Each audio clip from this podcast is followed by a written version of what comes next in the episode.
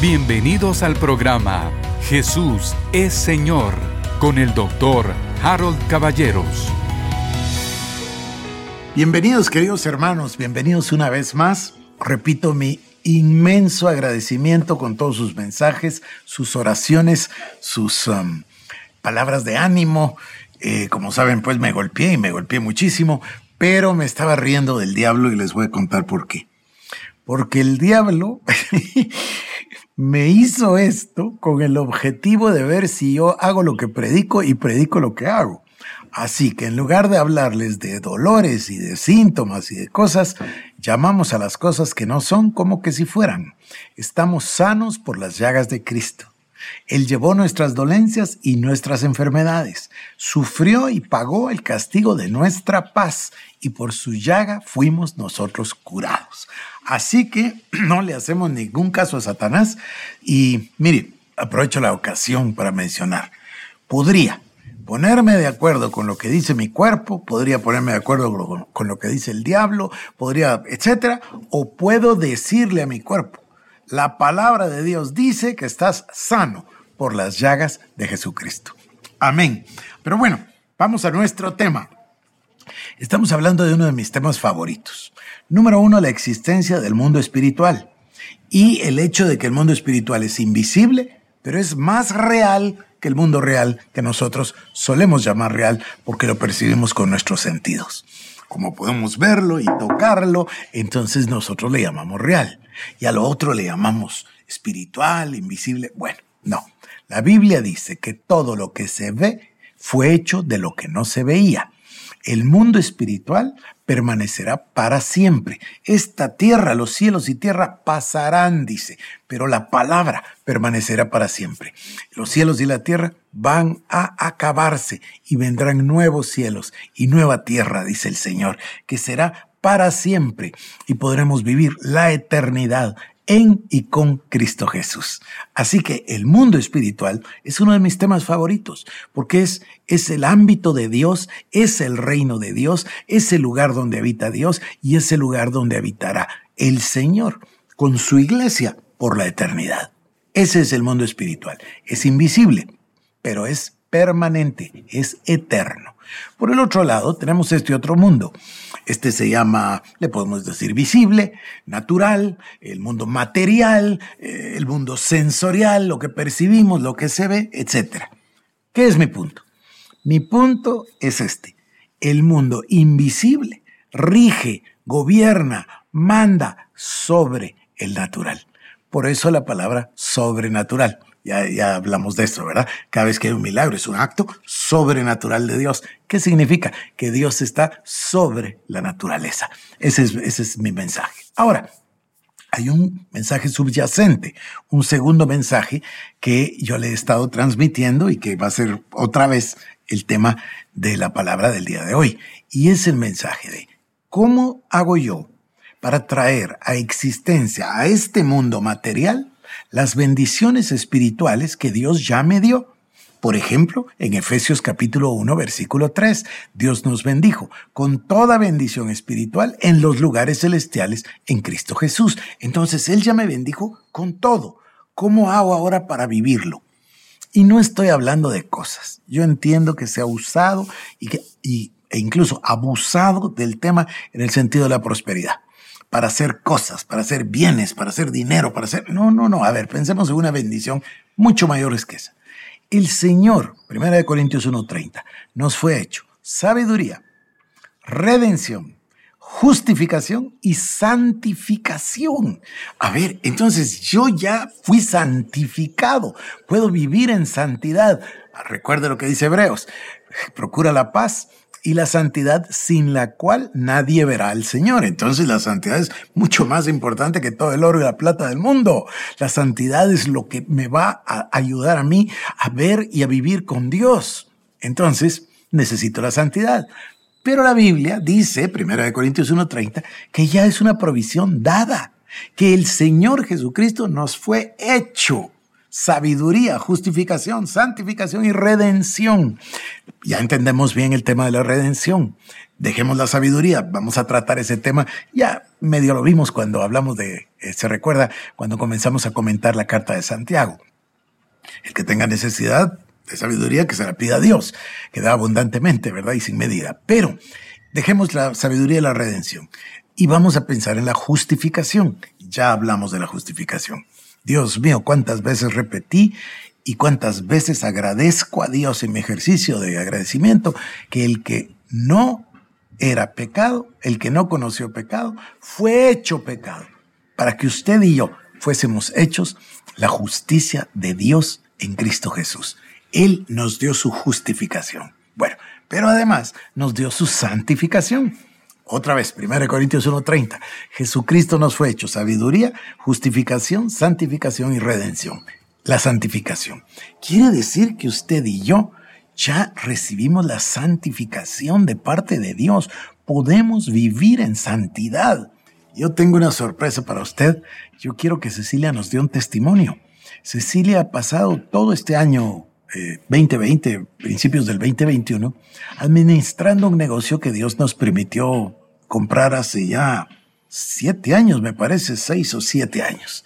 Y Cecilia pasó este año pasado administrándolo y yo estoy maravillado, maravillado de ver los resultados, pero no los resultados económicos o los resultados visibles. Fantásticos, por cierto. Imagínense en medio de la pandemia tener ocupación del 100%. Es, es extraordinario. Pero no, yo de lo que estoy maravillado es de verla a ella, cómo se realizó un sueño que ella tenía, que lo lo decía siempre, de cómo puede vivir un empresario cristiano, cómo puede ser, cómo puede demostrar. Y yo estoy maravillado, le voy a pedir que venga y nos lo cuente. Pero ese es otro tema, perdónenme, hago así siempre. Regresemos. Dios nos dio ya la santificación. Esa es una promesa inmensa, enorme, gloriosa. Entonces ahora el trabajo es, ¿cómo puedo yo recoger de los lugares celestiales esa santificación y traerla aquí y vivir en santidad, sea un empresario con santidad, un político con santidad, un creyente con santidad, una familia con santidad, un marido en santidad, unos hijos en santidad. Es una maravilla. Entonces, ¿cómo lo hacemos? ¿Cómo podemos traer las bendiciones que Dios ya nos otorgó en el mundo espiritual a este mundo natural, material, donde estamos viviendo temporalmente por cierto, pero donde estamos viviendo. Bueno, yo le mostré ya que existe un espíritu de fe. Creí por lo cual hablé. Nosotros también creemos, por lo cual nosotros también hablamos. ¿Cómo se traen las bendiciones del mundo espiritual al material? Se traen a través de las palabras. Pero no cualquier palabra. No, las palabras de la boca cuando éstas se alinean a la palabra de Dios. Fe viene por el oír y el oír por la palabra de Dios. Mucha gente hace la pregunta, una pregunta honesta, sincera. Los nuevos cristianos siempre la hacen, siempre. Y muy, muy eh, real, muy, como le digo, sentido del corazón. Dice, a ver, ¿cómo puedo tener más fe? Bueno, la respuesta es esa. Fe viene por el oír y el oír por la palabra de Dios. Si usted ingresa la palabra de Dios a su vida, a su corazón, a su alma, a todos sus sentidos. La palabra es implantada en usted, la palabra va a salvar su alma y le va a llenar de fe, porque fe viene por el oír y el oír por la palabra de Dios. Entonces, la confesión de la boca es el método usado por Dios para expresión de la fe. Dios, que es un Dios de fe, cuando no había nada, Él expresó y dijo, sea la luz. ¿Y qué pasó? Fue la luz. Y fue todo lo que él habló. Así ha sido siempre. El Señor Jesucristo, igual. Habló exclusivamente la palabra de Dios y le habló a todas las cosas. Ya, ya lo hemos visto una y otra vez con usted. Le habló a la tempestad, le habló a Lázaro cuando Lázaro estaba muerto, le habló a las enfermedades, le habló a los demonios. El Señor Jesucristo habló la palabra. La, pero no cualquier palabra, la palabra de Dios. A ver, primera de Pedro 1.23. Mire qué pasaje más curioso este. Siendo renacidos nosotros, siendo renacidos, no de simiente corruptible, sino de simiente incorruptible, por la palabra de Dios que vive y permanece para siempre. ¿Cómo nacimos de nuevo? ¿Cómo recibimos nosotros el nuevo nacimiento? ¿Cómo recibimos la nueva vida? ¿Cómo fuimos hechos una nueva criatura? Por supuesto que por el sacrificio de Cristo, desde luego, y todo lo que usted ya sabe, ¿verdad? Porque lo hemos aprendido juntos. La encarnación, la identificación, la justificación, las, etcétera, ¿no? Ya, ya caminamos ese camino. Pero dice, fuimos renacidos, no de simiente corruptible. La primera vez sí, la primera vez nuestro cuerpo humano nació de nuestro papá y de nuestra mamá de una simiente corruptible similar a la de Adán en estado caído. Porque por el pecado de uno entró el pecado en todos. Entonces todos nacemos pecadores. La primera vez. Pero la segunda, dice, siendo renacidos, es la segunda vez, no de simiente corruptible, sino de simiente incorruptible por la palabra de Dios que vive y permanece para siempre aún nuestra salvación se produjo porque entró en nosotros la semilla incorruptible de la palabra de Dios. Yo no quiero elaborar ahora, podría hacerlo otro día. Se recuerda del famoso pasaje, allá en el libro de Génesis, donde Dios le dice a la serpiente, pondré enemistad entre la simiente tuya y la simiente de la mujer. ¿Se recuerda? Bueno, ahí tendremos que hablar cuáles son esas semillas, cuáles son esas simientes, porque aquí está hablando que la primera vez nacimos de simiente corruptible, pero la segunda nacimos de simiente incorruptible. Hoy le voy a mostrar a usted una cosa maravillosa. ¿Cómo fue que el Señor Jesucristo fue encarnado en María la Virgen? Va a ser, va a ver. Sigamos. Segunda de Corintios 4:13, ya se lo mencioné, se lo leo, me gusta tanto, pero teniendo el mismo espíritu de fe, conforme a lo que está escrito. Creí, por lo cual hablé, nosotros también creemos, por lo cual también hablamos. Quiere decir que hablamos lo que creemos. Si usted decidió creer la palabra de Dios, eso es lo que necesitamos hablar. Podríamos creer cualquier cosa. Podríamos creer un reporte médico, podríamos creer unos exámenes clínicos, podríamos creer un documento del banco, podríamos creer un documento de un abogado, o podemos decidir creer la palabra de Dios. ¿Qué es aquello en lo que creemos? Yo tengo un mensaje precioso, precioso, el mejor mensaje que yo he oído en mi vida del hermano T.L. Osborne respecto a eso, a lo que verdaderamente creemos. Me impresionó muchísimo toda mi vida, me ha impresionado, lo he oído muchas veces. Marcos 4:24.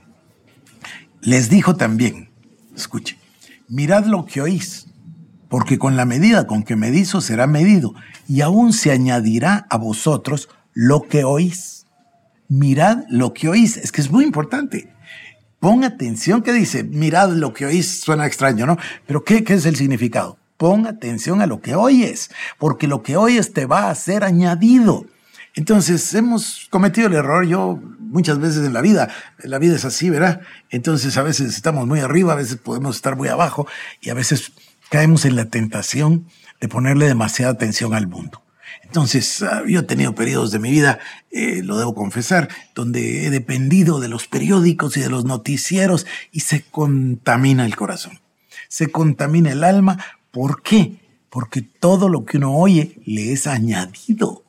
Si yo me pongo a hablar con usted y solo me pongo a hablar de enfermedades y de males y de dolores y de pesares, imagínese usted, en cambio, si nos ponemos a hablar de la palabra de Dios, nuestro espíritu, nuestra alma es levantada. Dice, mirad lo que oís. Fíjese, por favor, grabémonos de memoria este pasaje, Marcos 4:24. Les dijo también, mirad lo que oís, porque con la medida con que medís os será medido, y aún se añadirá a vosotros lo que oís. Lo que oímos nos es añadido, hay que tener cuidado. Ya le conté esa anécdota del hermano John Austin, ¿verdad? Este hermano Austin tenía unas cosas tan, tan lindas, tan ocurrentes. Pero él decía, usted tiene que tener cuidado con lo que oye. Porque él estaba hablando de la murmuración en ese entonces, recuerdo. Dice, yo, ¿sabe qué hago? Yo hago así. Y se tocaba aquí la oreja. Decía, ¿ves esto? ¿Ves esto?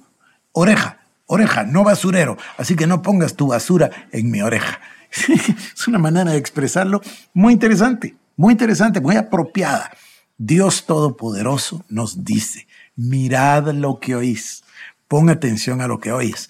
Y yo no le voy a hablar ahora a usted de la confesión o del oído interno, pero cuando nosotros escuchamos a alguien, todavía tenemos una tendencia a ver si lo creo, si no lo creo, si estoy de acuerdo, si no estoy de acuerdo.